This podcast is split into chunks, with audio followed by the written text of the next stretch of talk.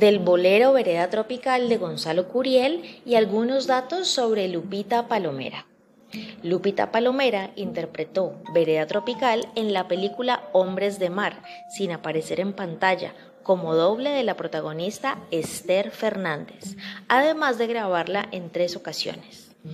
Lupita Palomera. Puede ser que Lupita Palomera no haya sido la mejor, pero fue una de las primeras y su voz pequeñita daba la medida de aquellas románticas canciones que impuso a través del disco y de la radio y la hizo penetrar a una especie de santuario de la música popular en el que también estuvieron mujeres de imborrable recordación como Ana María Fernández, Dora Luz, Chela Campos, Amparo Montes, Gaby Daltas, Margarita Romero, etc.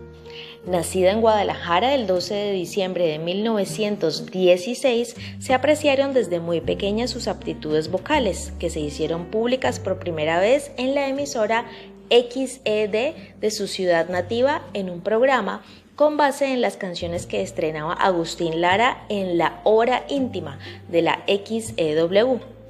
que una amiga cercana y el pianista Toño Suárez copiaban, así como ocurría en Medellín con José María Tena en La Voz de Antioquia y las partituras que entregaba para su estreno a don Luis Macía y a Marta Domínguez. Estimulada por sus triunfos, Lupita Palomera viajó a la capital en 1934, pero tuvo que luchar lo suyo antes de colarse al elenco de la XEW y colaborar con los astros de La Hora Azul y el Club de la Escoba y el Plumero este último protagonizado por la Orquesta de los Domínguez y aquel a cargo de Gonzalo Curiel, compositores que, harían, que habrían de ser decisivos en su vida artística. Por muchos años, Lupita fue estrella grandota de los discos fonográficos a 78 revoluciones por minuto,